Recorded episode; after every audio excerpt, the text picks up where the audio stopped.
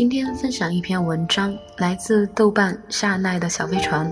很高兴你来，也谢谢你离开。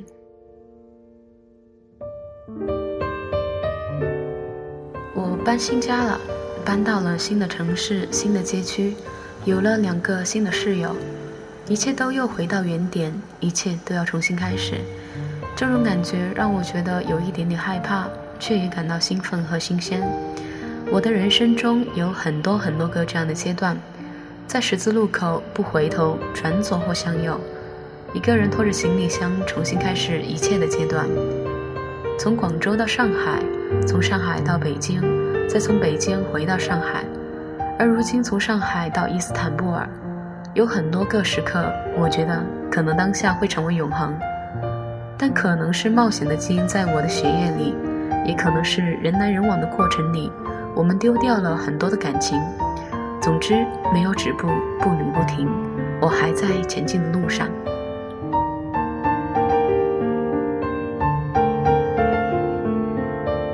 我今天收到一封豆邮，是一个女孩问我，为什么那个她觉得一定会陪着她一辈子的人，最终选择离开了她。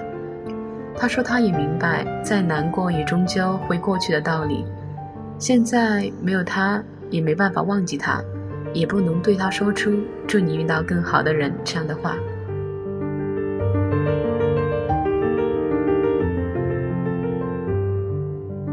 前两个月我在伊斯坦布尔，朋友前几天跟我绝交了，一个维族女孩。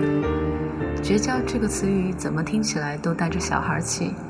所以听上去一点都不严重，但是我们是真的就这样决定不再做朋友了，删掉了所有的社交网络联系方式。现在已经过去两个月了，我们也再没有联络。我还是偷偷留下了他以前跟我的对话聊天记录，虽然现在他的名字已经变成了一串电话符号，而我能做的也就是偶尔放大他的头像看看罢了。你知道。有些事情时过境迁之后，其实我们也懒得再去追究责任。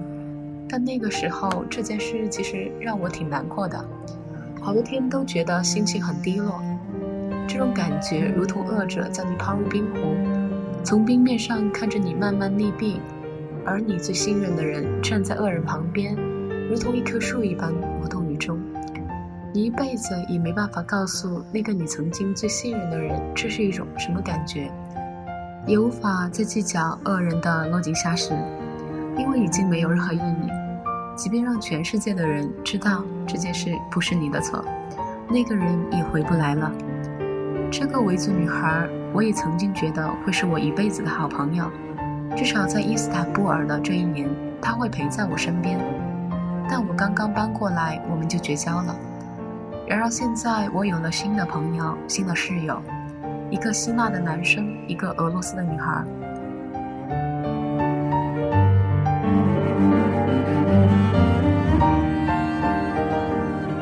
好像人们都在说，生命是线性的，从头到尾，所有的人和事都有所连接。但这件事情似乎在我身上却没有发生。离开的朋友，离开的城市，好像就再也没有回到过我的世界中来。好像当时他们的出现都是上帝灵光一闪做的决定。每个人的一辈子似乎都像是住在火车站一样。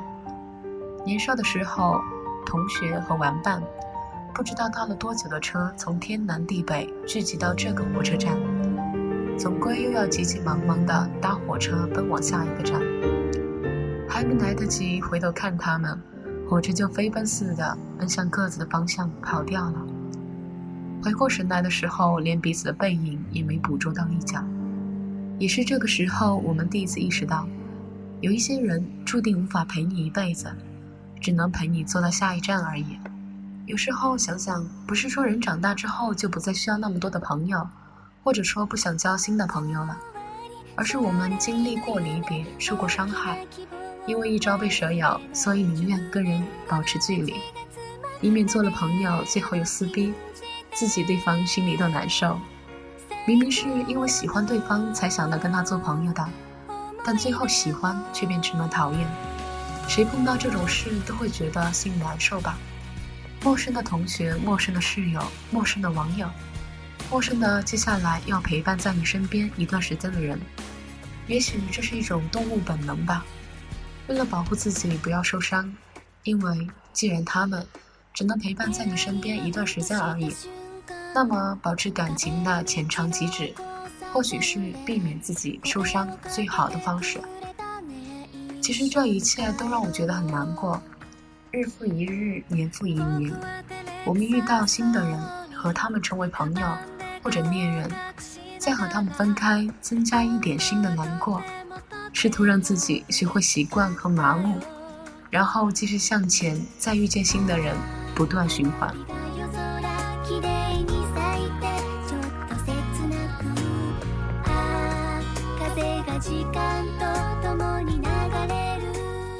要找个时候，对没能陪你走下去的人正式告别，对这些陪伴过自己的人，曾经和自己有过很棒时光的人，向他们说再见。时光不懂人情味儿，无法为任何一段感情停步。停在我们最要好的这一刻，也许永远只是奢望罢了。我们只能祈祷下一站会有更好的人上车，站在你的身边，勇敢握住你的手。面对那个以为一辈子会陪在我们身边，最终选择离开了的人，我们也只好说一句：很高兴你来，也谢谢你的离开。因为他的离开，你才有了重新开始一切的可能。谢谢大家的收听，这里是不二家，我是阿九。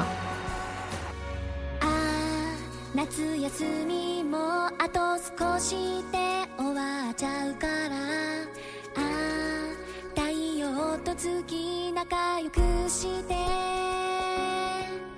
悲しくって寂しくって喧嘩もいろいろしたね。